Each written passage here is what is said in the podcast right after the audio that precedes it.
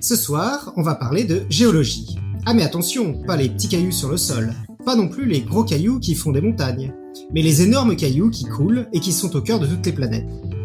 Et bien sûr, la planète sur laquelle notre invité travaille, c'est la star de toutes les planètes, peut-être l'unique, notre préférée, la Terre. On va parler de son noyau, de comment il s'est formé et de ce que l'on sait de son histoire. Et du coup, on va se demander ce que ce gros caillou est-ce qu'il ressemble aux autres gros cailloux qui orbitent autour de notre Soleil et au-delà. Nous sommes le mercredi 2 juin 2021. Vous écoutez l'épisode 450. Bienvenue sur Podcast Science.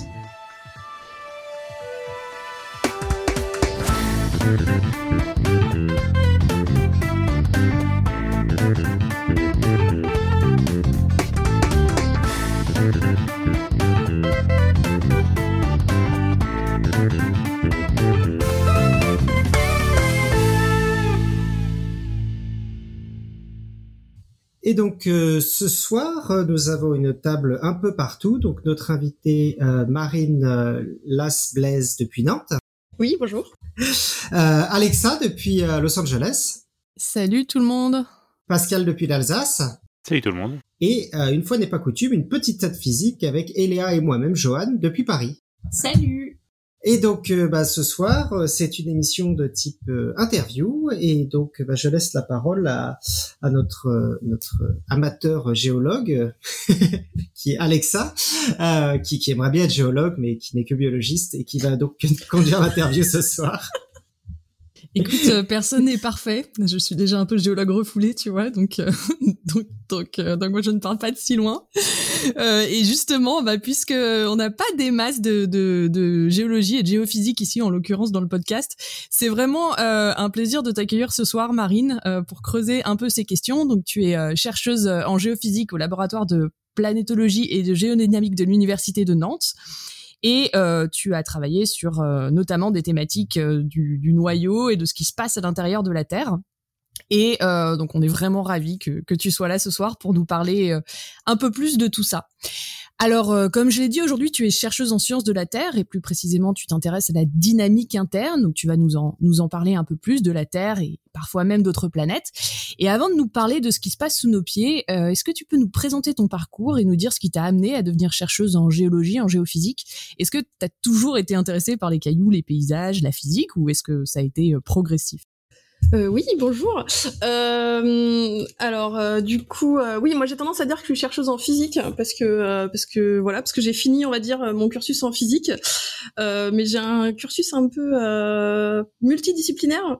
En fait, je savais pas trop ce que je voulais faire, et du coup, je me suis dit que je voulais faire toutes les sciences, et donc je suis partie en prépa bio après le après la après le lycée parce que je me suis dit bah prépa bio, on fait aussi des maths, de la physique et, des sciences de la terre et de la biologie, donc c'est trop cool, on va tout faire. Euh, et, euh, et je viens d'une famille qui est pas du tout euh, il y a très peu de personnes qui ont fait, on va dire, des études supérieures ou en tout cas des études au-delà de la, de la, licence. et du coup, je connaissais pas du tout l'université ou comment ça fonctionnait. Donc le prépa, ça me semblait très bien. Euh, et en fait, en prépa, il y a une copine qui m'a parlé de, de l'école normale supérieure et qui m'a dit que là, on pouvait faire de la recherche. Et oh, j'avais aucune idée de ce que c'était. Mais ça m'avait l'air super cool parce qu'on pouvait continuer à apprendre des trucs. Et du coup, je suis partie, enfin, j'ai réussi le concours, je suis rentrée à l'ENS. Euh, je me suis rendu compte que la bio c'était pas ma vie, que j'avais envie de faire des équations et du coup je suis partie en sciences de la terre et j'ai fini en physique. Euh, et après j'ai fait une thèse en géophysique avec euh, toujours en gros l'idée d'essayer de comprendre ce qui se passe autour de nous euh, avec des équations. Et, et, après ma thèse à Lyon, je suis partie à Tokyo pendant trois ans. Et ça fait trois ans qu'on est revenu en France avec toute la famille et qu'on est du coup sur Nantes. voilà. et ouais, du coup, j'ai tendance à me présenter comme chercheuse en physique plus que chercheuse en géologie ou en géophysique. Euh, parce que la physique, c'est, enfin, moi, j'utilise la physique pour essayer de comprendre ce qui se passe dans la Terre. Ouais, donc c'est vraiment euh, multidisciplinaire. Mais j'ai trouvé que c'était très intéressant ce que tu disais sur la, la BCPST et j'ai vu aussi que Eléa euh, hochait la tête furieusement parce que j'ai l'impression qu'il y a beaucoup de gens, ça a été ça. Et tu vois, moi, par exemple, j'avais pas du tout, enfin, moi, ma famille, mes parents ont fait des études supérieures, mais ils ont les, sciences, l'académique, pas du tout. Je me suis retrouvée aussi en prépa par hasard parce que j'ai un prof, mon prof de physique de terminale qui m'avait dit, si tu veux faire de la science, ce serait bien que tu ailles en BCPST. Et après, tu vois, pareil, et que tu pourrais aller à l'ENS. Et, et, donc, c'est un peu, tu vois, un peu pareil. Et, et c'est, j'aime bien avoir cette idée que on vient pas forcément à la recherche euh, parce qu'on y a pensé depuis qu'on est gamin, qu'on regardait les étoiles ou les cailloux et qu'on a eu l'illumination, ce qui est une vision qui est souvent donnée quand même.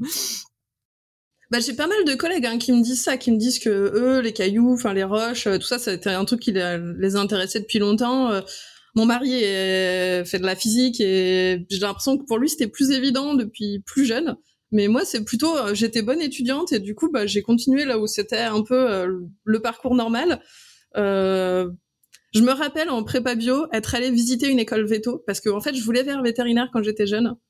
Je suis allée visiter une école veto et je me suis rendu compte qu'en fait il y avait des chevaux et des animaux et qu'en fait, enfin c'était c'était beaucoup trop appliqué pour moi. C'était c'était enfin j'ai eu un, un, truc en me disant mais merde en fait si je viens là, en fait je vais vraiment être avec des vraies choses. Ça va pas être juste un papier un crayon et ça m'a complètement bloqué et du coup j'ai décidé d'arrêter complètement. Mais c'était vraiment le le, déclic à ce moment-là. Vétérinaire, c'était le truc de gamin. Et, et en fait, en voyant ce que c'était pour de vrai, je fais, mais non, en fait, euh, enfin, il n'y a pas moyen, je vais leur faire mal à moi, ces bestioles-là. non mais c'est marrant parce que ça fait vraiment un gros euh, un gros changement. Et du coup tu, tu nous as parlé de ta thèse et donc euh, que voilà que tu as fait euh, en France d'abord. Et si je ne me trompe pas tu as travaillé sur la dynamique du noyau interne et de sa relation avec l'histoire chimique et thermique de la Terre. Donc tu as étudié le noyau qui est la partie la plus profonde de la Terre. Est-ce que tu peux nous expliquer tes travaux et en fait c'est quoi l'histoire chimique et thermique de la Terre plus précisément? Alors, euh, alors déjà, il y a la question de c'est quoi le noyau et c'est quoi. Euh, alors le noyau interne, en français, on dit plutôt graine que noyau interne. En anglais, on va dire noyau interne. Je sais pas pourquoi en français on dit graine, mais euh, mais on utilise le mot graine euh, pour parler de ce qui est au plein centre de la Terre.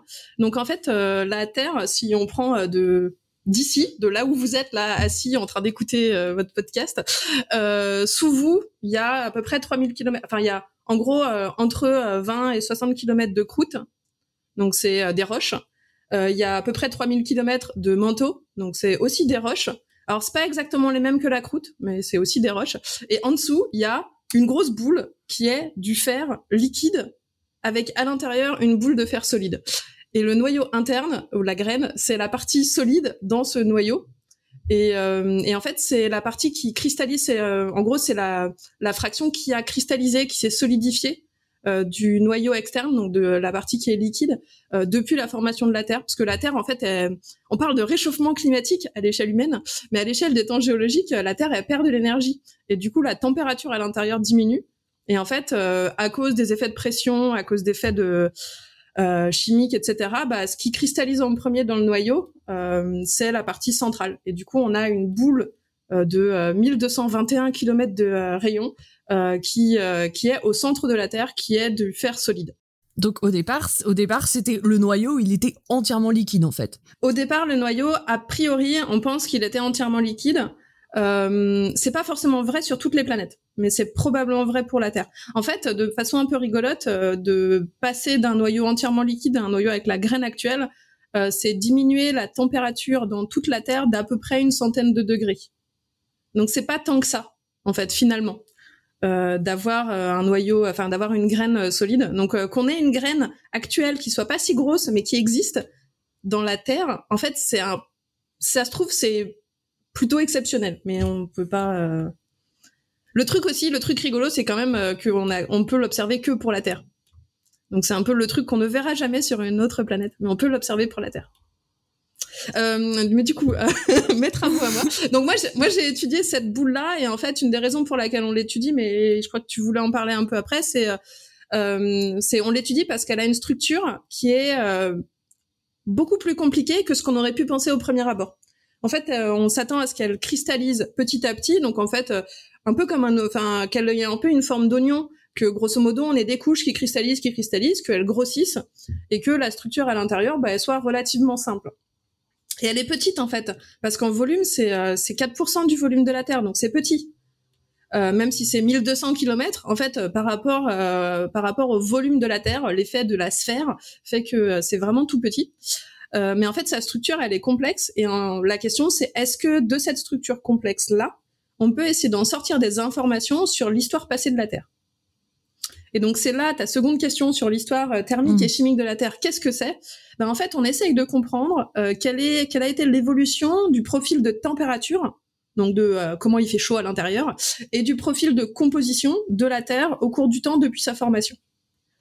la Terre, elle, a, hum, elle s'est formée en gros par ce qu'on appelle l'accrétion, c'est-à-dire qu'il y a eu des petits blocs qui alors avant des petits blocs, il y avait des poussières, mais au bout d'un moment, il y avait des blocs suffisamment gros que, en se euh, fracassant les uns contre les autres, au lieu de s'éparpiller, bah, ils faisaient euh, des planètes un peu plus grosses. On a des planétésimaux, c'est-à-dire des petites planètes, et après des planètes. Euh, pour la Terre, on pense même que le, un des derniers événements un peu brutal, ça a été la formation de la Lune, donc l'impact par, en gros, deux corps de taille relativement similaire.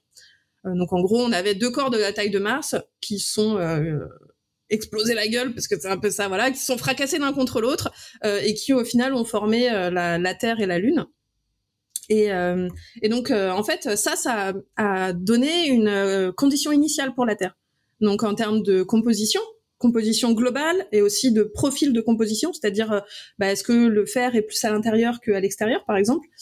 Euh, et ça a donné aussi une euh, condition initiale pour la température, donc pour un, en gros la quantité de chaleur qui s'est accumulée lors de la formation. Euh, et en fait, on essaye de comprendre comment de cette boule-là, qui était a priori peut-être homogène ou peut-être que ce qu'on appelle la différenciation, c'est-à-dire la formation mmh. du noyau s'est passée pendant la formation, mais bon, ça c'est peut-être accessoire. Mais en tout cas, de comprendre comment d'une boule relativement homogène ou avec un noyau, on arrive à la Terre actuelle. Et donc, tout ce processus-là, en fait, euh, il implique une évolution thermique et une évolution chimique. Ouais, donc c'est super intéressant. Du coup, si je résume un peu ce que tu as dit, on avait d'abord une Terre qui était non différenciée, formée par l'accrétion de plein de différentes roches. Elle s'est ensuite différenciée en différentes couches au cours du temps, et quand elle se différencie, elle perd de la chaleur. Et toi, en fait, mm. tu as essayé d'étudier un peu, euh, un peu tout ça, comment elle perd de la chaleur et comment, comment toute la différenciation se passe. Enfin, au niveau du noyau. Un truc rigolo, enfin, rigolo, je sais pas, mais euh, un truc. On connaît relativement bien la structure interne de la Terre euh, par plein d'observations. Euh, on connaît la pression au centre de la Terre. C'est-à-dire qu'on peut dire la pression au centre de la Terre, c'est en gigapascal, c'est en centaines de gigapascal, donc c'est beaucoup. donc c'est très voilà, faut pas, on peut pas nous aller au centre de la Terre. on connaît bien la pression, on connaît pas du tout la température au centre de la Terre. Alors pas du tout, un petit peu, mais pas beaucoup, pas, pas, pas du tout, à plus, en gros, à plus ou moins 1000 ou 2000 Kelvin. Donc, plus ou moins 1000 ou 2000 degrés. Ah ouais, quand même. voilà. Donc, c'est pas franchement précis. Et ça, c'est parce que, euh, ben, en fait, euh, la température, c'est quelque chose qui est difficile à mesurer quand on n'est pas sur place. Euh, on a besoin d'être sur place pour pouvoir mesurer ce qui, une température. Euh, ou sinon, on a besoin, bah, du coup, de, de modèles. Euh, et en fait, essayer de comprendre l'évolution thermique et chimique de la Terre, c'est aussi ça, c'est aussi de se dire, bah, en fait, peut-être que comme ça, on peut essayer de comprendre euh, quelle est la température actuelle, quelles étaient les températures passées euh, au centre de la Terre. Actuellement, la raison pour laquelle on connaît un petit peu la température au centre de la Terre, c'est justement l'existence de cette graine.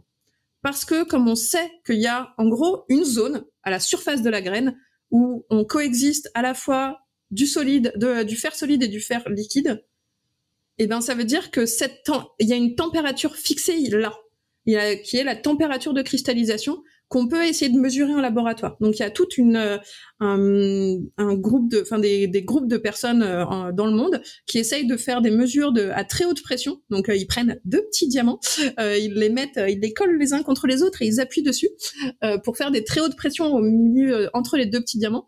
Et ça ça permet en fait de faire des des expériences de de fusion de roches et de fusion de fer, enfin de métaux. Et avec ça, on essaye de mesurer les températures de cristallisation. Donc en fait, tu reproduis les conditions, euh, les conditions qui se passent à la Terre. Et, ouais, tu essayes de reproduire euh, les, les, conditions. Et c'est un des seuls moyens pour essayer de donner une température pour l'intérieur de la Terre. Ce qui est quand même assez rigolo, quoi, de ça, dire qu'on connaît la pression super bien, mais la température pas du tout. Ouais, donc il manque en fait pas mal de paramètres pour vraiment comprendre, comprendre ce qui se passe, quoi. C'est ça. Du coup, là, tu, nous as un peu parlé de d'expériences qu'on peut faire. Alors toi, tu as dit que tu faisais beaucoup de calculs et beaucoup d'équations et beaucoup de modélisation. Est-ce que tu peux nous en dire plus? Qu'est-ce que tu as fait comme expérience entre guillemets pour faire ça? Par exemple, au labo dans une semaine type, qu'est-ce que tu faisais? Euh, Comment ça se passe? Moi, je fais pas d'expérience, euh, ou je fais des expériences numériques. Des... En gros, je fais tourner des calculs sur des gros ordinateurs. Euh, donc, j'ai deux types de semaines type, on va dire. euh, c'est soit des moments où je vais être en train de vouloir développer des modèles. Et donc, pour développer des modèles, ça veut dire euh, bah, développer des sets d'équations euh, et donc ça veut dire euh, bah, lire beaucoup de papier, un papier, un crayon, euh, idéalement un tableau blanc, des Velleda, et puis passer mon temps à essayer de réfléchir à quelle est, quelle est la chose qu'on veut modéliser. Donc qu'est-ce qu'on veut essayer d'expliquer, quelles observations on veut essayer d'expliquer? et ensuite, bah, essayer de voir bah, quelles sont les équations dont on a besoin pour les expliquer. Et sinon, l'autre, en gros, l'autre grand pan de mon travail, c'est bah, prendre ces équations-là et euh, bah, les coder en fait. Essayer de voir comment est-ce qu'on peut les résoudre numériquement parce qu'en général c'est pas des équations qu'on peut résoudre euh, à la main. Donc en prépa on nous fait toujours des équations où en fait il y a toujours une solution. Quand on fait de la recherche mmh. en fait les équations qu'on a euh, souvent il n'y a pas de solution ou c'est des solutions qui sont trop compliquées. Et du coup on a besoin de d'aide numérique. Donc on utilise des ordinateurs pour en fait résoudre ces équations et pour essayer de, de comprendre ce qui se passe et du coup, euh, je, en fait, je passe mon temps euh, entre à faire l'un ou l'autre. C'est-à-dire, euh, ça peut être aussi si les équations, on se rend compte qu'elles sont pas numériquement résolvables. Eh ben, peut-être que je me mhm. suis, peut-être qu'il faut que je m'intéresse à autre chose. Et du coup, faut revenir sur les équations. Ou alors, je vais passer des semaines à essayer de débugger un code parce que bah il y a un truc qui marche pas et puis ça marche pas et il faut essayer quoi. Ouais, ça, je pense que dès qu'on code un peu, euh, quelle que soit la, thématique, on peut passer des heures à débugger euh, tous ces trucs. Oui, donc en fait, tu as énormément voilà de, de, modélisation, de coding, et en fait, tout ce que tous ces résultats-là te permettent de euh, bah, d'expliquer ce qui se passe au centre de la Terre et d'en déduire, euh, d'en déduire la raison biologique, géologique. Voilà. Et du coup, on est le truc le truc qui m'intéresse à fond sur euh, l'étude de la graine, enfin ce qui m'a vraiment poussé à, partir là-dedans et à continuer là-dedans, euh, c'était le côté euh, très multidisciplinaire. Parce qu'en fait, c'est une communauté. On n'est pas tant que ça dans le monde à étudier la graine. et en fait, la communauté est assez petite, mais elle est très multidisciplinaire. Il y a des gens qui vont faire des observations. Il y a des gens qui vont faire des observations sismiques. Il y a des gens qui vont faire des observations de champ magnétique, parce qu'il y a aussi un truc, c'est que le noyau terrestre génère le champ magnétique. et du coup, on va essayer de, de d'avoir des observations magnétiques. Euh, il y a des gens qui vont faire des observations avec des expériences à haute pression, donc les expériences dans, dans ce qu'on appelle les enclumes à diamants. Euh, il y a des gens qui vont faire euh, des modèles de matériaux à très haute pression et très haute température. Et puis il y a moi qui essaye de faire de, la dynamique. Donc je vais, moi ce que j'utilise c'est de la mécanique des fluides et en gros la thermodynamique. C'est mes deux gros outils pour essayer de, de, comprendre ce qui se passe, mais d'un point de vue euh, d'un point de vue euh, dynamique. Et toujours avec l'idée de revenir. En gros, on fait des modèles bah, pour essayer d'expliquer les observations. On fait pas des modèles juste dans le vent. Ça sert à rien d'avoir des modèles qui qui puissent pas être à un moment confrontés à des observations. Oui, parce que comme ça, en les confrontant aux observations, tu peux euh, arranger, voir si ça colle, voir si ça colle pas, si ça colle pas, en déduire quelles sont les différences, l'écart au modèle et ce genre de choses, j'imagine. Bah oui, parce que du coup, comme je disais, donc la température, on la connaît pas, donc ça pose plein de soucis sur euh, quelles sont mm. les propriétés des matériaux en fait à ces pressions-là. Mais il y a plein d'autres choses qu'on connaît pas. Et en fait, le, le, fer à très haute pression et à très haute température, euh, bah, c'est difficile à fabriquer en laboratoire. Et donc c'est très difficile de connaître leurs propriétés. Et en fait, on se retrouve avec des modèles dynamiques où, euh, où en fait on, on on a des gammes de paramètres possibles qui sont tellement larges euh, qu'on peut pas dire bah on choisit tel paramètre. On a vraiment hmm. besoin d'aller explorer tous ces paramètres-là, et du coup après on a besoin de bah, de comparer aux observations pour essayer de voir est-ce qu'on peut contraindre différemment euh, les paramètres physiques des matériaux à ces pressions-là. On va on va enchaîner sur euh, sur euh, sur d'autres, euh, la suite alors, tu nous as dit, euh, bah t'as dit que t'avais continué à travailler là-dessus, que, que sur sur cette sur la graine et que c'était une, communauté, etc., une petite communauté. Euh, et durant tes post-docs, justement, t'as, il me semble, étudié les mécanismes de fusion des roches dans la terre interne. Enfin, t'en as déjà un petit peu parlé, euh, notamment la coexistence solide-liquide. Euh, qu'est-ce que t'as fait de plus en post-doc que par rapport à, à ta thèse? Comment est-ce que tu as continué vers autre chose? Donc, en général, je rigole en disant non, ma thèse était vraiment sur la graine et sur la dynamique dans la graine.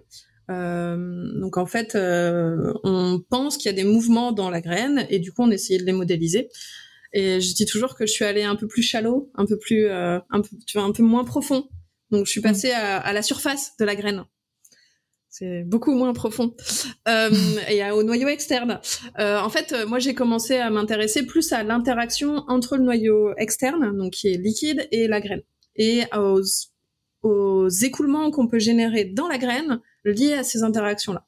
Euh, en fait, le, la, le, le, truc assez incroyable de la graine, euh, enfin, il y a des interactions entre la graine et, le noyau externe, donc ils sont tous les deux faits du même matériau. C'est vraiment que la surface de la graine, c'est euh, un endroit qui euh, qui est en équilibre thermodynamique avec le noyau externe. c'est une, une surface de cristallisation. Et en fait, à cause de ça, comme c'est une surface de cristallisation de très grande échelle, on a des instabilités qui peuvent se, mettre en place, on a des choses qu'on peut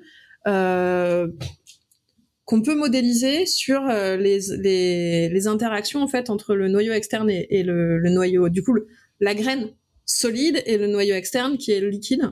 Et ça, ça nous permet d'essayer de, modéliser de nouveaux types d'écoulement euh, dans euh, la graine solide. Et ça nous permet aussi de, de regarder en fait les euh, le euh, comment dire l'histoire thermique du noyau dans son ensemble et de comment est-ce que la cristallisation de la graine est liée au développement d'un champ magnétique. Parce que ben, un des une des grosses raisons pour laquelle on étudie le noyau, c'est la génération du champ magnétique. Euh, donc peut-être je peux prendre deux minutes pour parler du champ magnétique. Je sais pas si ça paraît. Euh, j'allais j'allais te poser une question là-dessus et notamment les liens avec la vie et tout, mais vas-y vas-y. euh, du coup, tout le monde sait que, enfin ou en tout cas tout le monde a déjà vu, je pense, euh, un compas, mince, une boussole. Euh, et du coup, la boussole sur Terre montre le nord.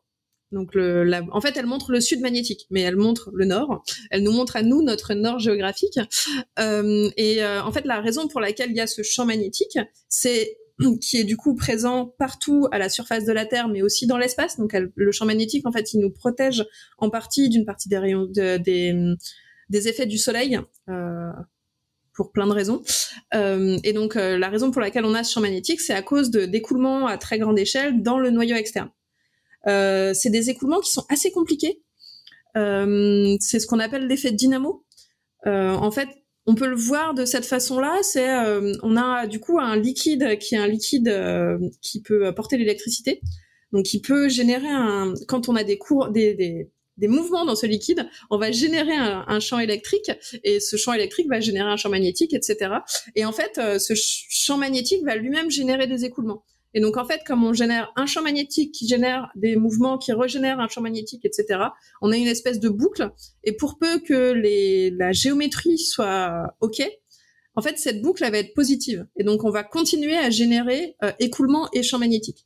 Mais pour réussir à générer ça, on a besoin euh, d'une... Euh, on a besoin d'énergie. Et cette énergie-là, elle est liée aux, aux euh, à l'histoire thermique et chimique du noyau externe, à la fois au flux de chaleur qui va sortir de la, du noyau et aussi à la cristallisation de la graine. Et du coup, c'est comme ça. Enfin voilà, on va essayer de regarder ce qui se passe au niveau de la cristallisation de la graine pour essayer de comprendre l'évolution globale du champ magnétique terrestre au cours du temps. D'accord. Mais du coup, il y a qu'un, il y a un, un budget de chaleur au début d'une planète et, et en fait, ça fait que descendre en fait. Enfin, quand il y en a plus, il y en a plus quoi. Euh, alors oui et non. Euh, oui, alors on a ce qu'on appelle un, alors je sais pas comment le dire en français, heat budget. Ouais, c'est, euh, on a une, une, quantité de chaleur initiale, euh, mais ouais. en fait on a aussi euh, des sources de chaleur. Alors il y en a de moins en moins parce que c'est des sources de chaleur radioactives. Euh, et donc au début de l'histoire de la Terre et des planètes, on a beaucoup de sources de chaleur radioactives, ce qui fait que au début on va rester sur une planète qui est très très chaude. Et petit à petit, les sources de chaleur radioactive, elles vont euh, diminuer, elles vont disparaître parce que bah, toute, toute la radioactivité aurait été, euh, aurait été dépensée, on va dire. Euh, et donc petit à petit, on va avoir moins de sources de chaleur radioactive. Actuellement, les sources de chaleur radioactive, elles sont limitées au manteau. Et en fait, il se trouve que comme les éléments radioactifs ont tendance à être bah, l'uranium et ces éléments-là ont tendance à se concentrer dans les liquides. Et donc à chaque fois qu'on va qu'une partie du manteau, donc des roches du manteau, va devenir en partie liquide, ces éléments-là vont venir dans ce liquide-là. Ce liquide-là, il va aller vers la surface et ça va former la croûte. Donc la majeure partie des sources radioactives actuelles sont plutôt dans la croûte. Euh, mais du coup, est-ce que euh, est possible qu'il y ait une orbite minimale en dessous de laquelle, en final, euh, les étoiles, les planètes soient tellement proches de leur étoile que finalement, en fait, elles se réchauffent? Ou est-ce que non, c'est pas possible une planète budget, son, enfin, son évolution thermique est toujours négative à, long terme, quoi. l'énergie reçue par le Soleil, elle est vraiment plusieurs ordres de grandeur au-dessus de non euh, ouais, au-dessus de l'énergie euh, on va dire perdue par euh, par la planète. Il n'y a pas de chaleur qui va revenir à l'intérieur de la planète. En tout cas, je connais pas de mécanisme qui fasse vraiment ça. Euh, par contre, il y a un truc, c'est que quand on rapproche une étoile, ou en tout cas quand on a une une planète très proche de son étoile, il y a plein d'effets de marée. Et les effets de marée, ça va chauffer à fond. Euh, donc les effets de marée, c'est ça va être de la déformation euh, du corps lié au fait qu'on est, on a les deux corps qui sont vraiment très proches. Donc pour la Lune, la Lune et la Terre ont des effets de marée. Euh, sur Terre, donc on, nous on connaît les marées, euh, on va dire liquides de l'eau, de, de, ce qu'on appelle nous les marées, c'est c'est les marées de la mer. mais en fait, il y a ce qu'on appelle des marées terrestres. Et en fait, la Terre, donc la surface de la Terre bouge d'à peu près 5 mètres ou 10 mètres, je crois, à cause des marées terrestres. Donc euh, on déforme la, la, forme de la Terre euh, à cause de la Lune qui tourne autour. Et donc la Lune est elle aussi déformée. Et on peut avoir ça si on rapproche aussi une étoile de sa planète, ou par exemple si on est sur un satellite qui est proche d'une euh, géante. donc c'est Io, il me semble, qui est un petit satellite proche de je ne sais plus quelle planète parce que je suis nulle pour retenir les noms de toutes ces planètes géantes. Il y en a beaucoup trop, il y en a au moins quatre, c'est horrible. Euh, non, je rigole. Euh, mais du coup, c'est un satellite de Jupiter. C'est Jupiter, ok. Euh, J'ai pas envie de dire de bêtises, alors je préfère me rajouter une blague, mais euh, mais du coup, Io, en fait, c'est une petite planète qui est chauffée par des chauffages de marée qui sont liés à l'interaction entre euh, la planète et euh, et sa géante euh, gazeuse. Et donc, il y aurait plus de chauffage lié à ces chauffages de marée que de chauffage lié juste au flux de flux solaire. Et justement, tu parlais de, du coup du champ magnétique, euh, et, euh, et du coup c'est, bah du coup tu nous as un peu parlé d'une question que j'avais ensuite sur euh, en quoi c'est euh, c'est en lien à la formation de la Terre et tout. Ça, tu nous en as déjà parlé. Euh, il me semble que le champ magnétique permet aussi, enfin en fait, il me semble pas, je sais, permet le, à de protéger notamment la vie, notamment de de, bah, de tout ce que le Soleil peut avoir de néfaste et le, le, vent solaire, ce genre de choses sur nous. du coup est-ce que tu penses qu'il faut nécessairement un champ magnétique pour avoir de la vie? Alors, c'est une grande question. Donc, moi, mon, euh, postdoc, euh, je l'ai fait à ELSI, qui est le Earth Life Science Institute à Tokyo, euh, qui est un labo qui avait pour, enfin, qui a toujours, parce qu'il existe toujours, comme grande question de comprendre l'origine de la vie. Et donc vous me direz, euh, qu'est-ce qu'une géophysicienne qui fait de la terre profonde va vers dans un labo qui travaille sur l'origine de la vie? Eh bien parce qu'en fait l'origine de la vie, elle est vachement liée à l'origine de la planète. Et du coup, on s'intéressait plutôt nous au mécanisme de formation des planètes. Euh, et donc j'ai discuté avec pas mal d'astrobiologistes sur, euh, mais alors pourquoi euh, enfin voilà, comment est-ce que le champ magnétique interagit avec la vie, etc. c'est vachement important. Il faut vraiment qu'on ait un champ magnétique. Voilà. C'est franchement une question qui est toujours ouverte, euh, que mm. malheureusement nous on a tendance à, en tant que géophysicien à dire euh, à l'écrire dans nos introductions d'articles en mode euh, ouais c'est super important parce que c'est pour l'origine de la vie c'est vachement important. Mais en fait c'est pas clair du tout. Il y a deux choses. Il y a le champ magnétique actuel. Il protège effectivement des vents solaires. Et donc la vie telle qu'elle existe actuellement sur Terre serait bien emmerdée s'il y avait plus de champ magnétique. Mais en fait l'atmosphère nous protégerait déjà pas mal donc elle serait bien emmerdée, mais pas tant que ça. Donc peut-être que nous, parce que euh, on fait attention à notre peau et qu'on n'a pas franchement envie de d'avoir trop de coups de soleil, enfin voilà, qu'on est un peu sensible, on serait peut-être très emmerdé, mais la vie en elle-même, je sais pas à quel point elle serait franchement embêtée par l'absence de champ magnétique, parce qu'on garderait quand même une atmosphère. L'autre chose qu'on a tendance à dire, c'est que le champ magnétique, il aide à protéger l'atmosphère. En fait, il aide à empêcher le décollement de l'atmosphère par les vents solaires. C'est pas sûr non plus. En fait, il y a des, il y a deux choses. Il y a des modèles qui montrent que, en fait, avec un champ magnétique tel qu'on l'a actuellement, euh, bah on voit on a des aurores boréales au nord et au sud. Enfin, on a des du coup des aurores boréales, c'est au nord. on a il y a des aurores en fait, il y a des il y a des interactions entre euh, l'atmosphère et les vents solaires euh, au pôle parce que au pôle le champ magnétique il se il repique et en fait il y a peu de champ magnétique à cet endroit-là ou en tout cas il n'y a pas la protection du champ mmh. magnétique euh, sur les pôles. Et en fait, il y a des modèles qui tendraient à montrer que euh, ces effets-là au pôle serait plus important que si globalement on n'avait pas de champ magnétique et que en fait le fait qu'on ait euh, des des cours, enfin des, des, lignes de champ magnétique qui euh, qui repiquent sur la Terre, ça aiderait peut-être à, euh, à, évacuer plus vite de l'atmosphère. Donc c'est franchement des choses qui sont encore en débat. moi j'ai arrêté de dire que le champ magnétique ça aidait à l'apparition de la vie. Je pense pas que ça aide à l'apparition de la vie. Par contre, ce qui est certain, c'est que la vie telle qu'on la connaît actuellement sur Terre, elle a été, enfin, elle s'est développée quasiment intégralement dans des époques où il y avait un champ magnétique. Et du coup, toute la vie sur Terre euh, quasiment à des enfin on peut voir des effets de ça en fait on voit dans, dans certains cerveaux d'animaux qu'on a des, des détecteurs de champs magnétiques le cerveau humain a priori hmm. aurait aussi une manière de détecter le champ magnétique terrestre alors c'est actuellement vu qu'en plus on est entouré d'ordinateurs et trucs comme ça enfin c'est pas voilà, c'est à des niveaux euh, ultra faibles, hein, mais euh, mais en fait, on a il y a des reliquats de ce truc-là, des reliquats du fait que les animaux, les plantes, etc. se sont formés dans une terre avec un champ magnétique. Donc je pense que c'est plus important le fait que dans l'évolution de la Terre et l'évolution de la vie, il y avait un champ magnétique qui fait qu'on a la vie telle qu'on l'a actuellement. Mais je sais pas si une planète sans champ magnétique, elle aurait pas été aussi capable d'avoir la vie, euh, peut-être pas la vie, du coup pas la vie comme on la voit maintenant. Alors je suis tout à fait d'accord avec ce que tu dis et c'est hyper rafraîchissant parce que euh, parce que souvent beaucoup de gens qui parlent d'astrobiologie ils font pas nécessairement de biologie et c'est souvent oublié. Et euh, en tant que biologie de l'évolution euh, c'est je trouve non mais c'est c'est vrai c'est super intéressant de se dire que on a un état initial et que la vie après elle s'adapte à cet état initial. Donc la vie qu'on trouve sur terre elle sera pas forcément la même que celle qu'on trouve ailleurs et qu'effectivement nous on s'est développé dans un truc qui avait le champ magnétique donc euh, voilà. Mais qu'ailleurs où il n'y est pas euh, on peut très bien imaginer que des cellules ou même des organismes plus compliqués se seraient adaptés à, autre chose. Après, ce qui est probable, c'est qu'il y a beaucoup d'interactions entre l'atmosphère et le champ magnétique, et que euh, des planètes qui n'ont pas de champ magnétique peuvent avoir une atmosphère très différente ce qui est compliqué actuellement, parce qu'on essaye en fait, euh, bah, il y a toute la question des exoplanètes et est-ce qu'on pourrait avoir la vie sur une exoplanète? Euh, J'ai euh, participé à des projets pour essayer de comprendre si on pouvait avoir des champs magnétiques sur des exoplanètes.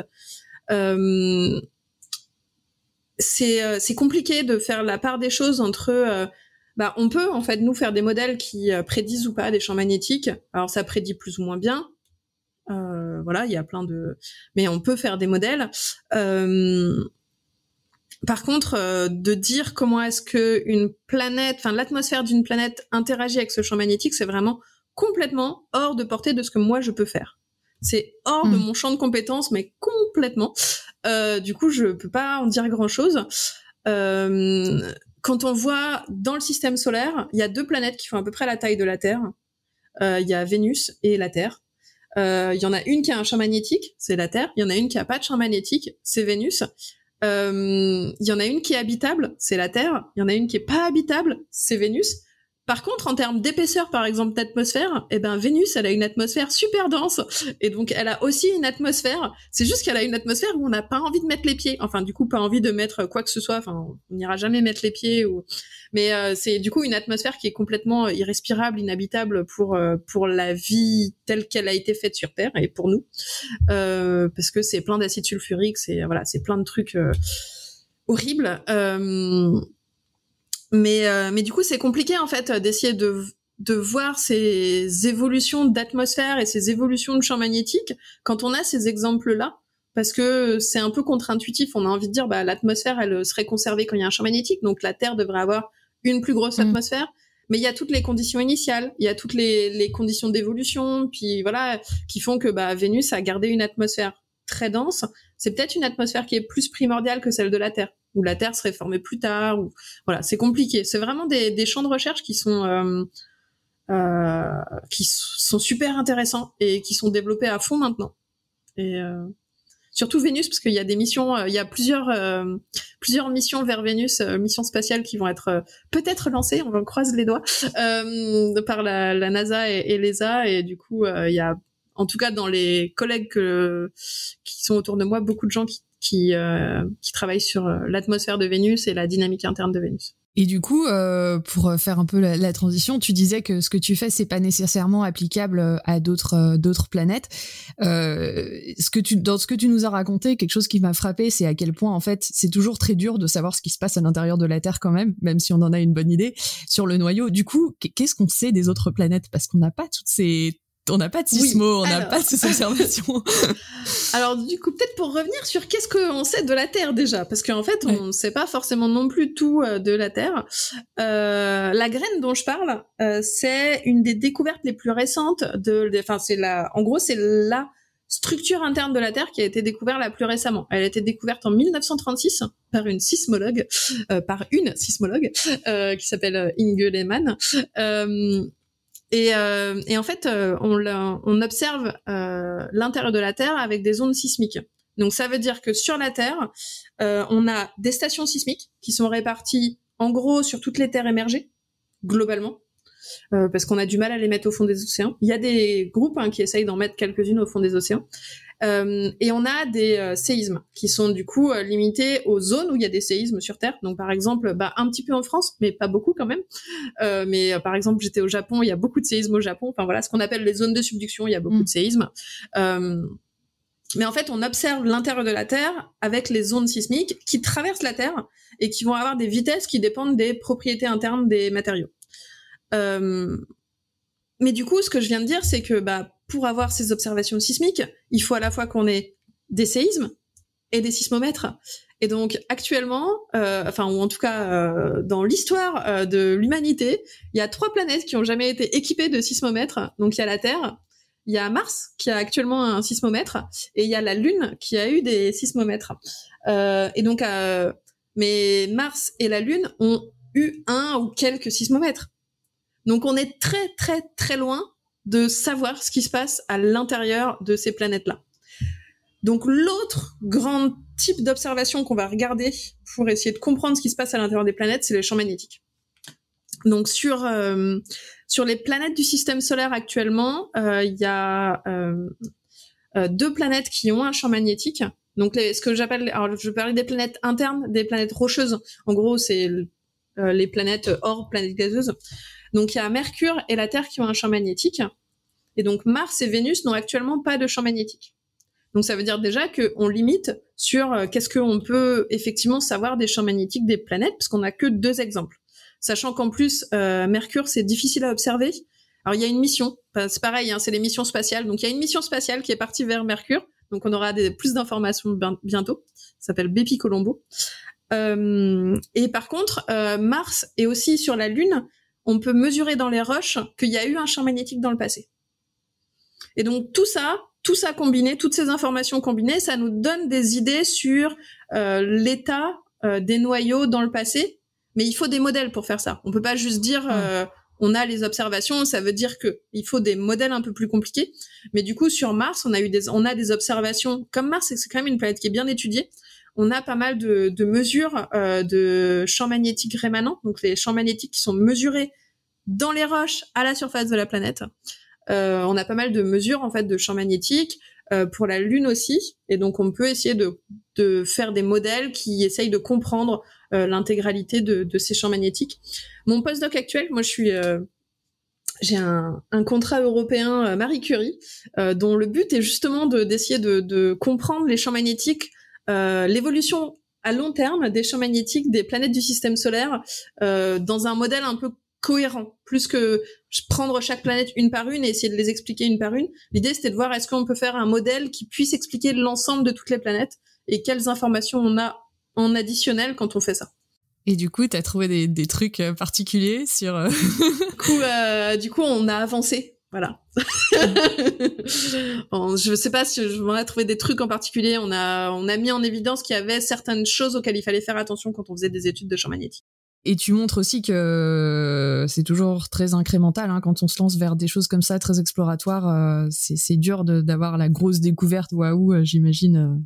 Bah, de toute façon, il y a plus. Enfin, moi, je pense pas hein, qu'il y ait de grosses découvertes waouh. Les... S'il y a un moment où vous avez un papier que vous lisez où vous avez l'impression qu'il y a une grosse découverte waouh, c'est que vous, vous êtes. Enfin, c'est les gens qui ont écrit le papier, ils ont, ils en ont fait trop. Enfin, on fait plus de grosses découvertes. En tout cas, je sais pas. Moi, je je pense pas qu'on puisse faire de grosses découvertes. Je pense qu'on peut faire des, on, voilà, on fait des incréments, on travaille, euh, on travaille avec le, les études qui ont été faites précédemment, et puis on, on augmente un peu la connaissance sur euh, telle ou telle chose. Euh, moi, un truc que j'essaye de faire en ce moment beaucoup, c'est de, de publier les codes parce qu'un truc en géophysique, c'est qu'on a tendance à garder les codes pour nous. Alors, il se trouve en plus que je vais pas rester en sciences, euh, enfin académiques, mmh. et du coup, je trouverais ça dommage que mon travail disparaisse, mais de d'en plus d'avoir des codes qui sont utilisables par d'autres personnes, pour que comme ça, justement, tu fasses des incréments aussi de code et que bah, quelqu'un d'autre puisse utiliser ton code pour l'améliorer, pour le développer, pour ou pour développer son propre code, mais qu'on ait aussi euh, de l'incrémentiel sur les codes, parce que c'est quelque chose qui se fait pas trop euh, dans la communauté, j'ai l'impression. Ouais, nous c'est quelque chose en biologie qui s'ouvre de plus en plus en fait. Je pense que c'était pas vraiment le cas avant et c'est ces dix dernières, ces cinq dernières années surtout, dix dernières années même, on peut aller large aller. Euh, les gens publient leur code systématiquement maintenant la plupart du temps et et on va vraiment vers cette idée d'avoir des choses ouvertes et des logiciels libres et et, euh, ouais tout ce qui est Python, R et tout ça euh, de, de, mettre au maximum. Mais je pense que c'est vers là qu'on devrait aller après, euh, ça demande du travail supplémentaire, d'avoir un code qui est propre, d'avoir des choses qui sont réutilisables, de faire un peu de suivi s'il y a des gens qui veulent les utiliser. Ça demande un peu de travail supplémentaire, mais je pense que c'est intéressant. Et, euh, et oui, et pour revenir sur euh, la science waouh ou les trucs comme ça, enfin je mm. sais pas, moi j'y crois plus. Hein. Moi j'ai l'impression, j'ai eu l'occasion de travailler avec des collègues sur un papier qui va sortir demain d'ailleurs. Dans Nature Geoscience, euh, donc dans un journal qui a a priori un peu euh, voilà mm. un peu un peu chouette quoi, enfin où on se dit bah on va avoir de la visibilité.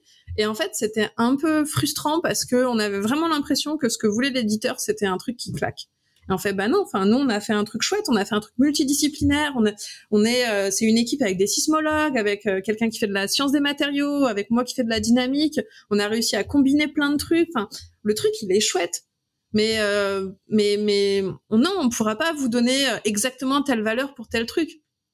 On peut donner un, un, ordre de grandeur. On peut donner, mais non, on n'a pas résolu le problème. Enfin, non. Mais par contre, on a fait un truc super chouette, donc ça vaut le coup. Publiez-nous, quoi. Donc on a réussi, on a réussi à le convaincre, mais mais je trouve ça frustrant des fois le que pour ces journaux-là, euh, on nous demande justement un effet waouh, alors que je pense pas qu'il soit là tout le temps, euh, et que du coup on a on se retrouve des fois à écrire des phrases en se disant bah j'y crois pas trop, mais bon en même temps allez ça rend mieux.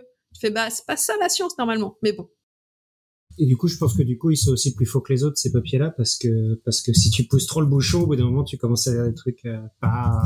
Ouais, alors j'ai pas l'impression qu'en général les papiers soient faux, en tout cas dans ce que moi je vois. Mais par contre, les introductions euh, sont euh, misleading. Je sais pas comment. Euh, sont franchement. ouais, ouais, c'est survendu. C'est survendu en fait. Les introductions sont souvent, on va te te t'embarquer en te vendant.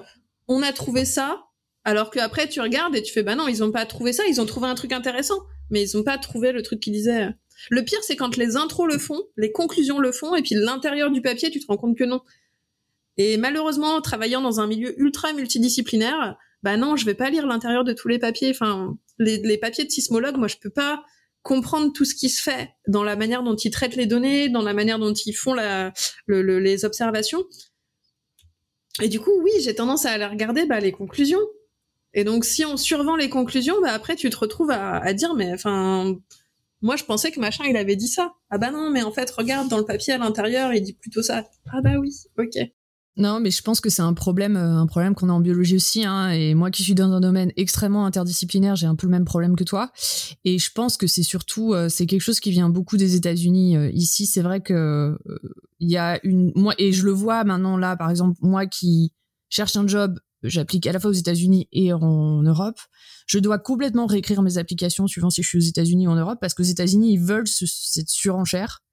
En gros, faut écrire qu'on va on va trouver le secret de la vie, quoi. Alors qu'en Europe, euh, c'est le contraire. Il faut, je pense que les gens sont plus soucieux de ce côté plus incrémental dont tu parles, euh, qui en fait euh, est plus proche, à mon sens aussi, de euh, de ce qu'on fait réellement en science.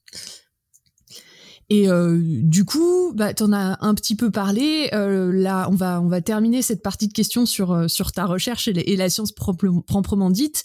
La recherche à venir sur la question, t'en as déjà un peu parlé. les questions qui restent en suspens aussi. Qu'est-ce que tu voudrais étudier ensuite, toi, si tu le pouvais? Quels sont les prochains défis en fait de pour avancer justement ce genre de recherche? Alors moi j'ai toujours le souci que je suis tiraillée entre la partie technique et la partie objet. Euh, et du coup, j'ai plein d'idées sur en technique qu'est-ce que j'aimerais développer. Il y a des trucs super intéressants à faire euh, en, simulation numérique sur euh, ce qu'on appelle le biphasique, c'est-à-dire quand on a des écoulements où il y a à la fois du solide et du liquide. sur les interactions entre les différentes phases, il y a plein de choses comme ça que je trouverais. Enfin, vraiment, c'était les trucs que que j'aurais voulu pouvoir continuer à faire. Euh, et après, sur les objets, du coup, sur les applications, euh, j'avoue que bah, le, la graine, ça, ça reste toujours un truc où je me dis, mais putain, on n'a rien compris. Et, et on n'a rien mm. compris, et, il faut faire tellement de trucs pour essayer de comprendre ce truc-là. Euh, que je pense qu'il y a plein de choses à faire, euh, mais ça reste peut-être un peu trop loin pour les pour les chercheurs ou peut-être c'est souvent des, je sais pas. Donc moi je, je ouais, il euh, y a plein de choses à faire encore là-dessus, en fait. Eh ben, j'espère que j'espère que dans le futur on en on, on en saura encore plus sur la Terre et aussi euh, sur les autres euh, sur les autres planètes. Euh, maintenant, j'aimerais qu'on parle un peu euh, de la de la vie académique et de ta vie perso et du reste aussi parce que en fait être chercheur comme tu vas nous le dire et comme je pense on est plusieurs à l'avoir vécu ici, c'est pas toujours facile. Notamment, tu as vécu des déménagements, ta carrière académique t'a amené à, à, travailler au Japon notamment et en France. comment tu as vécu ces déménagements? Est-ce que est-ce que tu as aimé vivre au Japon? Est-ce que tu as vu des différences sur la manière de faire de la science entre le Japon et la France? Alors, euh, j'ai adoré le Japon. C'était génial. C'était une expérience, mais complètement folle. Euh, on a été dans des conditions euh, absolument géniales. donc pour expliquer, donc je suis, j'ai un compagnon et en fait on a eu de la chance. On a postulé tous les deux à des bourses postdoctorales et on les a eu tous les deux. Donc on est arrivés tous les deux au Japon le même jour euh, donc sachant qu'on avait un enfant à ce moment-là, c'était quand même plus pratique, euh, avec une bourse de postdoc. Euh, on nous a dit arrivé sur place que ça s'était jamais vu que ce, parce que c'est du coup on était sur le même pool de bourses de postdoc que c'était la première fois qu'ils avaient un couple qui était sur les mêmes bourses. Enfin voilà, ils avaient jamais vu ça. Euh, et, euh, et en fait, on a été dans des conditions géniales parce que euh, parce que les universités sur place nous ont vachement aidés. Euh, les deux universités ont été, euh, ils avaient vraiment la notion de ce que c'est d'être étranger. Enfin, ils, ils, savaient en fait que bah, c'est galère pour les étrangers d'arriver. Euh, c'est galère de trouver un appart, c'est galère de trouver euh, de, de, trouver un compte en banque, c'est galère de, de faire toutes ces démarches que tu dois faire quand tu arrives quelque part. Et en fait, comme ils le savaient, eh ben ils avaient des gens en place qui étaient là pour nous aider et on a été mais soutenus à fond là-dessus. Euh, et donc ça, ça, a été une expérience mais absolument géniale. Euh, donc pour ceux qui euh, ne connaissent pas le Japon, c'est assez différent de la France. Mais mais c'est c'est un pays. Enfin moi c'est une culture qui que je connaissais pas du tout. C'est assez drôle parce que la plupart des gens qu'on croisait qui venaient là, ils étaient là. Oh mais moi j'ai toujours voulu venir au Japon. Nous on est arrivé un peu par hasard parce que je voulais travailler avec quelqu'un qui se trouve est américain et a déménagé au Japon l'année d'avant. Et du coup, il m'a dit, bah, t'as qu'à venir. Mmh. J'ai fait, bah ouais. Et du coup, on est allé. Mais, euh, mais donc, on est arrivé un peu là par hasard, euh, mais dans des conditions géniales. Euh, la vie scientifique au Japon, euh, elle se fait un peu différemment d'en France. Mais en fait, moi, je l'ai pas trop vue. Euh, la raison pour laquelle je l'ai pas trop vue, c'est que donc je vous ai parlé du LC, donc le laboratoire où j'étais. Mmh. Euh, en fait, c'est un laboratoire, enfin c'est un peu une expérience du gouvernement japonais euh, pour essayer de euh, refondre, de changer, de modifier en fait la manière dont la science se fait au Japon. Et du coup, ça n'avait rien à voir avec la structure habituelle d'un laboratoire japonais. et en particulier avec un laboratoire japonais, en général, c'est souvent contrôlé, en fait, géré par un professeur qui a en dessous de lui des assistants de professeurs, qui, a en dessous de lui, qui ont en dessous d'eux des postdocs, etc. Mais c'est très hiérarchique. Mm. Et en fait, le laboratoire où j'étais, c'était un laboratoire avec énormément d'étrangers, donc de non-japonais. On était à peu près 50%, je crois, de, de non-japonais. Euh, beaucoup plus de femmes aussi que dans un laboratoire japonais habituel, malheureusement. Le Japon reste un pays très euh, très sexiste, euh, mais du mmh. coup on était à peu près à 30% de femmes, ce qui est beaucoup pour euh, pour les laboratoires euh, japonais, et avec une structure hiérarchique qu'on disait plate. C'est-à-dire, on était, moi, arrivant en tant que postdoc, je pouvais discuter avec l'ensemble des personnes sur place sans qu'il y ait aucun côté hiérarchique. Donc il n'y avait pas quelqu'un qui devait me dire quoi faire. Euh, j'avais mes propres financements, j'arrivais avec mon propre projet et c'était à moi de m'organiser, de faire ce que je voulais. Et c'était, enfin c'était juste génial. C'était euh... alors ça aide pas forcément à se concentrer et à réussir à, à se focaliser sur un truc, euh, mais par contre c'est génial quand tu arrives après ta thèse et que on te dit bah voilà fais ce que tu as envie de faire. Ouais, t'es, indépendante en fait déjà, t'es chercheuse indépendante finalement. C'est ça, t'es chercheur indépendant et en même temps t'es aussi considéré vraiment au même niveau que euh, l'ensemble des autres chercheurs du, laboratoire. Ah oui, et un truc important c'est que le, un des trucs qui faisait aussi la différence entre un laboratoire japonais et mon laboratoire, c'était que, enfin entre un laboratoire japonais lambda on va dire, euh, c'est que la langue de travail c'était l'anglais. Et donc ça veut dire qu'on a, ils avaient interdiction de faire des réunions en japonais. Alors nous on rigolait parce qu'on était plusieurs Français, donc on disait qu'on avait aussi interdiction de faire des réunions en français, mais euh, euh, mais voilà, donc on était euh, vraiment dans des conditions. Enfin moi j'étais vraiment dans des conditions géniales pour pouvoir faire de la science. On avait beaucoup de financement, ça veut dire qu'on avait vraiment des possibilités de faire des choses. on avait voilà des collègues vraiment géniaux et, et plein de trucs. Ouais, condition idéale quoi par rapport j'imagine même au retour en France. Euh. Complètement idéal. Le retour en France a été un peu violent là-dessus, mais euh, après je suis aussi rentrée avec des conditions pas mal, mais après c'est plus le côté familial qui a été compliqué euh, pour retour en France. Ben justement, parlons-en de la famille un peu. Tu as eu deux enfants pendant ta carrière, si je me souviens bien, un en thèse et l'autre en postdoc. Alors comment tu as réussi à conjuguer tes deux maternités avec une carrière aussi exigeante? Euh, C'est compliqué euh, c'est plus compliqué quand en plus t'es la femme qui a des enfants. Donc mon mari est aussi, euh, enfin était aussi en, recherche. Euh, du coup lui aussi hein, a eu deux enfants pendant sa, enfin un enfant pendant sa thèse. Euh, mmh. Et donc ça aurait dû être voilà pas beaucoup plus différent. Mais en fait c'est beaucoup plus compliqué quand bah, c'est toi qui en fait te retrouves à, à, être la femme et à avoir la maman.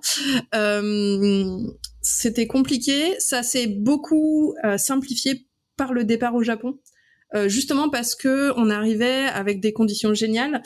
Euh, que la personne donc je venais avec qui je voulais travailler en fait était un américain qui était aussi arrivé l'année d'avant avec aussi sa femme et sa fille. Euh, et du coup ils avaient déjà en gros eu l'expérience de on est des étrangers on arrive et on veut une crèche et donc comme ils avaient déjà fait tout ça et eh ben en fait on est arrivé et ils nous avaient déjà trouvé une place en crèche. Donc on est arrivé on avait l'appartement on avait la place en crèche. Euh, tout le monde était super euh, supportif. Enfin, tout le monde était vraiment. Euh, euh, mm. Alors, je vais pas dire arrangeant parce que c'est pas arrangeant le terme, mais tout le monde était compréhensif sur le fait que bah voilà, tu as un enfant et du coup bah tu es dans des conditions un peu spéciales peut-être, que bah des fois tu dois partir un peu tôt, que des fois tu dois arriver un peu tard parce qu'il y a eu un souci le matin, ou voilà. Mais du coup tout le monde était vraiment, enfin c'était vraiment très très agréable. Je crois que le principal, donc le souci qu'on a eu, c'était que bah, au Japon, on était vraiment très loin de la famille, euh, que ça, ça a posé des soucis. Euh, euh, c'est bizarre, hein, quand, on l'a jamais vécu, je pense qu'on peut pas le comprendre, mais les trucs comme les attentats de 2015, non c'était de non de 2000, ah, je sais plus lesquels, enfin si c'était 2015, ouais, je crois novembre. Voilà, c'était novembre 2015. Euh, ça faisait six mois qu'on était au Japon. Enfin, moi, ça a été un choc en fait de se rendre compte que t'as des trucs comme ça qui peuvent se passer, qui peuvent impacter ta famille et que t'as aucun moyen d'être là. Enfin, c'était vraiment le truc où je me suis rendu compte que putain, on est vraiment à 12 heures d'avion des parents, quoi. On est vraiment à 12 heures d'avion des copains. On est vraiment à 12 heures. Ça, c'était un peu dur. Euh, mais sinon, euh, le, le problème principal d'avoir des enfants, enfin en tout cas un des soucis qu'on a eu pour les enfants, c'était la partie administrative en France. Et ça, à chaque fois, ça a été l'horreur. Parce que mes deux enfants sont nés en France. Et les deux fois, ça a été, il y a eu des soucis, il y a eu, et je crois que on s'en rend, enfin, les gens s'en rendent pas compte, mais en fait, le fait d'avoir des enfants en thèse ou en postdoc, on est vraiment considéré comme une anomalie et personne ne veut, enfin, ils comprennent pas forcément, la, en tout cas la partie administrative, administration, que euh, qu'il y a des règles qui ont été mises en place qui marchent très bien quand t'es un mec sans gamin et en fait qui posent des gros soucis quand tu te retrouves dans une situation où bah oui, il faut prendre quatre mois de euh, quatre mois de mmh. congé et tu peux pas ne pas les prendre ces quatre mois de congé et c'est comme ça. Et donc s'il y a des règles, c'est pas sur toi qu'elles sont censées retomber. Et en fait, elles retombent sur ta gueule à toi parce que bah c'est toi qui les prends les quatre mois et que eux ils s'en foutent. Et du coup, ça a été super dur pour ça. Donc, euh, on a, j'ai eu moi des soucis avec l'administration, euh, que ce soit donc pour la naissance de mon premier fils en France pendant ma thèse ou pour la naissance du second euh, pendant mon postdoc. Ça a été un peu compliqué pour ça. Euh, et j'irais même dire que, enfin, je l'ai même dit à quelques personnes que je pense que ça fait partie des raisons pour lesquelles j'ai décidé que j'arrêtais en fait, que l'administration de l'académique française, j'ai pas, j'ai pas envie en fait de, de voir ça plus longtemps avec eux. Voilà. Ouais, non, mais je pense que c'est, c'est compréhensible et t'es pas la seule à dire ça. je pense qu'on a eu des exemples de gens, même une fois, qui sont venus en parler et qui ont dit que au niveau des, de leur bourse, ça le congé maternité n'était pas prévu dedans ou, des choses comme ça. Et... C'est ça. C'est, c'est, pas du tout prévu. C'est vraiment, t'es considéré comme une anomalie en fait. Et le pire, c'est quand j'ai essayé de remonter des choses et qu'on m'a dit, non mais tu, tu sais, euh, enfin, il y a tellement peu de cas, on s'en, fout en fait. Alors ils ont pas dit on s'en fout, mais c'est vraiment le, ah mais il y a tellement peu de cas, trois petits points.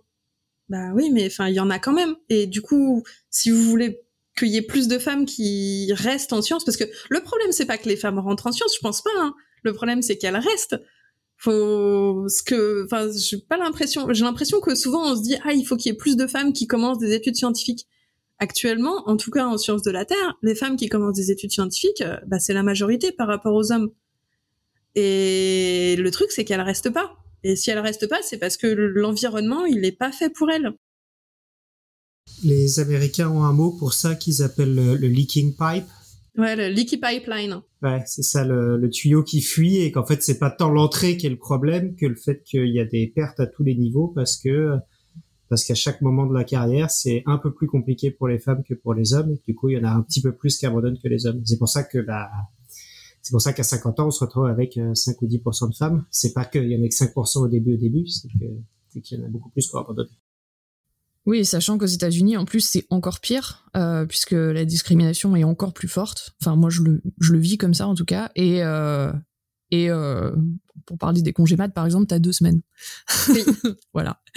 Donc, euh, c'est... Euh, ouais, non, mais c'est exactement ça. Et d'ailleurs, bah, ça va faire le lien avec ma deuxième question, mais c'est d'autant plus choquant, je pense, que tu dis que finalement, l'âge moyen de recrutement, que ce soit en France ou ailleurs, il est de plus en plus tard, souvent vers 35 ans maintenant. Ça veut dire qu'en fait, si on suit ton raisonnement, ça, pousserait les femmes à avoir des enfants aussi de plus en plus tard à cause du travail si elles veulent rester, ce qui est problématique. Bah, je pense qu'il y a, je pense qu'il y a déjà le côté euh, euh, de pousser, enfin que le système académique pousse les femmes à avoir des enfants de plus en plus tard. Euh, je pense que ça c'est déjà vrai. Moi, ça m'avait presque choqué quand donc j'étais en thèse, j'avais 28 ans, j'avais mon premier enfant, où on m'a dit, oh, mais tu fais vraiment des enfants très jeunes. J'étais là, mais enfin 27 28 ans c'est pas enfin c'est pas considéré comme jeune pour avoir un premier enfant en fait et mais en fait si dans mm. le milieu académique c'est complètement considéré comme jeune parce que euh, parce que faire un enfant en thèse ça fait mais euh, c'est considéré comme euh, comme une anomalie. C'est vraiment considéré comme une anomalie. en as un petit peu parlé. Tu penses quoi de l'état de la recherche actuellement en France? Enfin, On a parlé pas mal d'un point de vue des femmes, mais en général, tu, tu penses la recherche en France et même aller dans le monde, mais plus particulièrement en France en ce moment? Ah bah ça manque de postes. c'est sûr. Moi, ce que je vois, donc, euh, mon mari est enseignant maintenant à l'université, plus du tout chercheur. Euh, enfin, juste, euh, ils sont, enfin, il n'y a pas assez de profs en fait, même à l'université. Et je comprends pas pourquoi mm. ils embauchent pas plus d'enseignants chercheurs. Je comprends pas comment on peut dire qu'il y a plus d'étudiants qui arrivent et qu'on n'embauche pas plus d'enseignants chercheurs.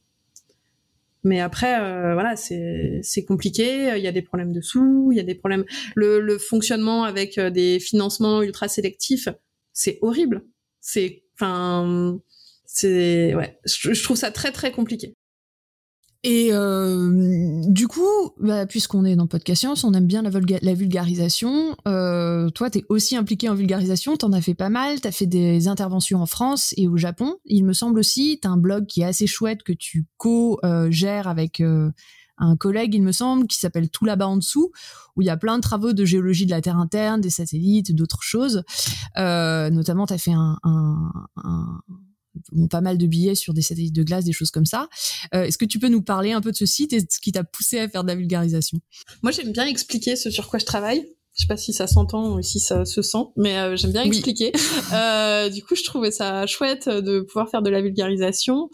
Euh, quand j'étais en France en thèse, j'avais monté un, ce qu'on s'appelait un laboratoire junior. Je sais pas si ça existe encore. C'était du coup à l'école normale supérieure de Lyon, euh, qui nous avait financé pour euh, monter des expériences de mécaflux, euh, mais en fait que les gens puissent faire eux-mêmes. Donc on avait une grande cuve où on pouvait faire des tsunamis dedans. En gros, c'est une grande cuve qui fait euh, 3 mètres de long, euh, qui fait 20 cm de large, et dans lequel il y a de l'eau. Et en fait, si tu fais tomber un bloc d'un côté, eh ben t'as un- une vague solitaire qui se dé- euh, qui se met dans le dans la cuve. Et c'est assez joli et ça permet de laisser les gens faire en fait. Et j'avais, on avait trouvé ça vraiment très chouette de pouvoir faire ce genre de choses. Et quand je suis arrivée au Japon, bah, il y avait la barrière de la langue qui faisait que c'était beaucoup plus compliqué euh, de, de, euh, de parler science et de parler, euh, de faire ces petites manips en fait euh, avec des gens. Puis aussi, enfin là, c'était un peu plus compliqué. Et donc j'avais contacté un collègue euh, avec qui on avait dit ah, ce serait cool de bah, de faire un petit site où on pourrait euh, parler de ce qu'on fait et de parler de terrain interne parce qu'en fait on le voit pas souvent. Et donc on avait commencé comme ça. Euh, je dois dire que ça doit faire un an et demi qu'il n'y a pas grand-chose qui a été publié dessus, euh, parce qu'il se trouve qu'entre temps, ce collègue-là a soutenu sa thèse, euh, est parti en postdoc, et du coup qu'on était très très chargés euh, l'un et l'autre, euh, et que du coup, bah, on n'a pas beaucoup euh, pas beaucoup euh, avancé. Euh, Thomas, si tu m'écoutes, euh, t'inquiète pas, on peut encore s'y mettre. Hein mais mais oui, non, moi je trouve que c'est important en fait de discuter avec d'autres gens. C'est important parce que ça permet même de se mettre les idées au clair. Donc c'est bien de discuter avec des collègues, c'est bien de discuter avec des étudiants. J'adore enseigner. C'est bien de discuter aussi avec des gens dans la rue ou dans des écoles ou à la fête de la science. Euh, et du coup, bah, j'essaye de faire un peu tout ça. J'ai participé à la fête de la science euh, euh, ici à Nantes. on a eu de la chance, c'est passé juste avant les, les règles sanitaires là en, en septembre. On a réussi à faire la fête de la science, c'était trop bien. Euh, c'était peut-être un peu audacieux d'un point de vue sanitaire, mais c'était très très bien. Et, euh, et je suis allée dans des écoles aussi parce que je trouve voilà je trouve ça génial en fait de, de parler de, de science avec tout le monde euh, parce que ça t'aide aussi à comprendre ce que les gens apprécient sont intéressés par et puis euh, et puis un peu voilà ça en général ça me remotive ça me dit ah mais en fait les gens ils trouvent ça cool aussi alors, il y a un truc quand même, c'est que je fais beaucoup d'équations et que y a, je ne montre quasiment jamais d'équations euh, et que j'aime beaucoup montrer des choses qu'on peut toucher avec les mains. Euh, donc c'est le problème du site. Euh, je crois que c'était qu'a- ça qui me, voilà, je, j'arriverai jamais à faire des vidéos parce que je suis nulle euh, pour ça. Mais euh, mais par contre, euh, j'adore pouvoir montrer des expériences, euh, pouvoir euh, prendre des verres d'eau et des colorants et euh, et un et des briquets et faire euh, et faire des écoulements euh, dans des verres d'eau et des trucs comme ça. Je trouve ça génial parce qu'on peut faire des effets waouh pour le coup, des vrais effets waouh Ouais. euh, avec avec rien en fait, avec des trucs de ta cuisine. Et tu peux commencer à expliquer ce que c'est la mécanique des fluides, euh, comment ça coule et euh, pourquoi est-ce que ça se fait à différentes échelles. Et, euh, et du coup montrer que ben en fait ce que tu peux faire dans ta cuisine, euh, c'est ce qui se passe euh, dans une rivière. Moi j'ai une rivière qui passe juste à côté de la maison. Euh, c'est ce qui se passe dans un océan, c'est ce qui se passe dans un glacier, c'est aussi ce qui se passe à l'intérieur de la Terre. Ça je trouve ça juste génial. Ouais, mais c'est super parce que ça permet vraiment aussi de partir de l'observation pour arriver à des trucs de, des concepts de science qui sont finalement euh, Ouais. qu'on utilise euh, partout, quoi. Et puis, euh, et puis je trouve que de manipuler, en fait, de laisser les gens manipuler, euh, ils sont plus impliqués que juste d'écouter un truc. Non, ça c'est sûr. ça c'est sûr. Bon, alors dans le podcast, nous là, c'est plus difficile, mais mais euh, mais c'est vrai que c'est un, c'est euh, c'est même en classe, c'est sympa de de faire comme ça. Alors euh, pour pour terminer cette partie, tu nous as dit que tu quittais l'académique, tu nous as donné quelques raisons, et donc tu es en train de transitionner voilà brillamment vers un poste en industrie. Est-ce que tu peux nous en dire plus? Est-ce que c'est t'es contente de faire ça? Alors euh, oui, alors transitionner euh, brillamment, je sais pas encore parce que j'ai pas commencé. Euh, mais mais oui, enfin du coup j'ai décidé de, de, quitter le milieu académique, pas le milieu de la recherche. Donc je vais rester en recherche dans un gros groupe, voilà, pour continuer à faire de, de, la mécanique des fluides. Donc c'est vraiment les trucs qui m'intéressent à fond. changer mmh. d'objet, donc euh, pas ne plus faire euh, de la science, enfin de la terre profonde, mais voilà, changer d'objet. Euh, ça fait bizarre de dire au revoir à 10 ans de sa vie, parce qu'en fait, je comptais, ça fait 10 ans, presque 11 que j'ai commencé ma thèse, voilà. Donc ça fait un peu bizarre de, de dire, bon bah voilà, je je change vraiment de, de, de direction et je voilà. Euh, mais j'ai vraiment hâte de commencer. Euh, ça m'a l'air super intéressant. Euh, je pense que ça va être dans des conditions assez géniales. Euh, il se trouve aussi que ça nous permet euh, pour la famille de rester au même endroit, donc c'est aussi très intéressant de ce point de vue-là. Ouais. Euh, mais euh, mais je pense qu'il y a plein de choses à faire euh, du coup. Alors c'est pas, on m'a dit que c'est pas l'industrie, mais c'est un groupe privé. ça reste ça reste dans un dans vraiment dans un un groupe de recherche. Ouais, donc en fait c'est juste une autre façon de faire de la recherche. Euh, et puis c'est vrai que je trouve qu'on est souvent en tant que chercheur dans l'académique assez peu orienté vers ça et informé. Du coup c'est bien de voir que c'est tout à fait possible après un postdoc de bah, de pouvoir continuer à faire de la recherche autrement euh, dans ces secteurs-là, quoi. Oui, et puis je pense qu'en recherche, enfin, quand t'as fait une thèse, quand t'as fait des postdocs, alors c'est peut-être, je pense que c'est peut-être plus euh, ce qui a été plus compliqué, c'était d'imaginer avoir fait donc six ans de postdoc et ensuite euh, et ensuite transitionner du coup vers vers le privé. C'est c'était peut-être ça le plus compliqué, mais je pense qu'en fait en, en thèse ou en postdoc, on apprend plein de choses. Euh, on apprend plein de techniques et je pense qu'il faut vraiment séparer la partie objet et la partie technique. En tout cas, moi, c'est ce qui me semblait important euh, euh, quand j'ai discuté avec les gens du coup de la nouvelle boîte. c'était ça, c'était en fait, j'étudie un objet, mais en développant des choses qui sont utilisables pour plein d'autres objets. Et donc il n'y a pas de souci pour changer d'objet. J'ai pas de voilà moi ce qui m'intéresse c'est la physique en fait. C'est vraiment le, la partie la partie physique. Et du coup euh, bah c'est totalement exportable pour d'autres choses. Et puis même après on il y a plein d'autres choses qu'on a appris euh, en thèse, en postdoc, là, enfin gérer un projet, euh, parler, expliquer les choses, que bah, qui sont intéressants pour pour des jobs autres quoi. Ouais. Donc faut pas faut pas se sentir euh, frustré. Après je suis pas sûre que je conseillerais à quelqu'un qui veut partir dans le privé de faire mon cursus. Je suis pas sûre que ce soit la, la, façon la plus simple pour aller ensuite dans le privé. Mais voilà, il se trouve que ça, pour moi ça s'est fait comme ça et j'espère que ça va fonctionner et que et que ça va bien se passer. Mais je pense. Bah écoute, on, l'espère pour toi en tout cas, et on te souhaite euh, vraiment de, t'épanouir dans ce, nouveau travail. Alors pour finir, on a deux questions qu'on pose un peu traditionnellement euh, dans le podcast. Euh, quelle est la question qu'on te pose le plus et dont tu es lassé, s'il y en a une? Alors on me la pose plus vraiment parce que du coup maintenant je dis que je fais de la recherche en physique, mais je sais que ce qui m'énervait le plus c'était quand quand j'étais en thèse qu'il y avait des copains qui me donnaient des cailloux et qui me disaient mais qu'est-ce que c'est? Je fais, mais je sais pas. Moi, je sais pas. Moi, c'est blanc. c'est, moi, je suis bretonne. C'est blanc. Ça doit être du granit. Mais voilà. j'ai découvert qu'il y avait autre chose de cailloux blancs que du granit quand je suis arrivée sur Lyon. Mais euh, sinon, avant. Donc c'est vraiment ouais, le truc de géophysique où on te pose des questions de géologue. Et euh, l'autre question, euh, c'est quelle question aimerais-tu qu'on te pose et qu'on ne te pose jamais? De, je pense que ce serait de d'aller dans les détails d'un processus physique que en général on me demande jamais en général, les gens sont plus intéressés par euh, grosso modo. Et des fois, ça me frustre de pas expliquer dans les détails. Eh ben, écoute, si tu reviens nous parler euh, de ton nouveau travail ou d'autres trucs plus tard, on, te, on, sera sûr de te poser cette question-là. Et eh ben, et eh ben, sur ça, je vais terminer cette interview. Je vais redonner la main à Joanne pour euh, enchaîner sur la citation et tout le reste. Merci en tout cas, c'était vraiment passionnant. et et ouais, c'est vraiment chouette de pouvoir de pouvoir parler de tout ça un peu dans le détail et des thématiques qu'on n'aborde pas souvent. Très bien, bah, merci beaucoup, c'était très intéressant. Euh, je vous propose de passer au, à, la, à la quote. Et euh, du coup, euh, Eléa, je crois que tu avais une quote. Alors, au choix, vous avez gardé les pieds sur terre, mais laissez votre cœur s'élancer aussi haut qu'il le désire, de Hayden Wilson Tozer. Ou alors, Je me sens un cœur à aimer toute la terre, de Molière. C'est pas mal le deuxième.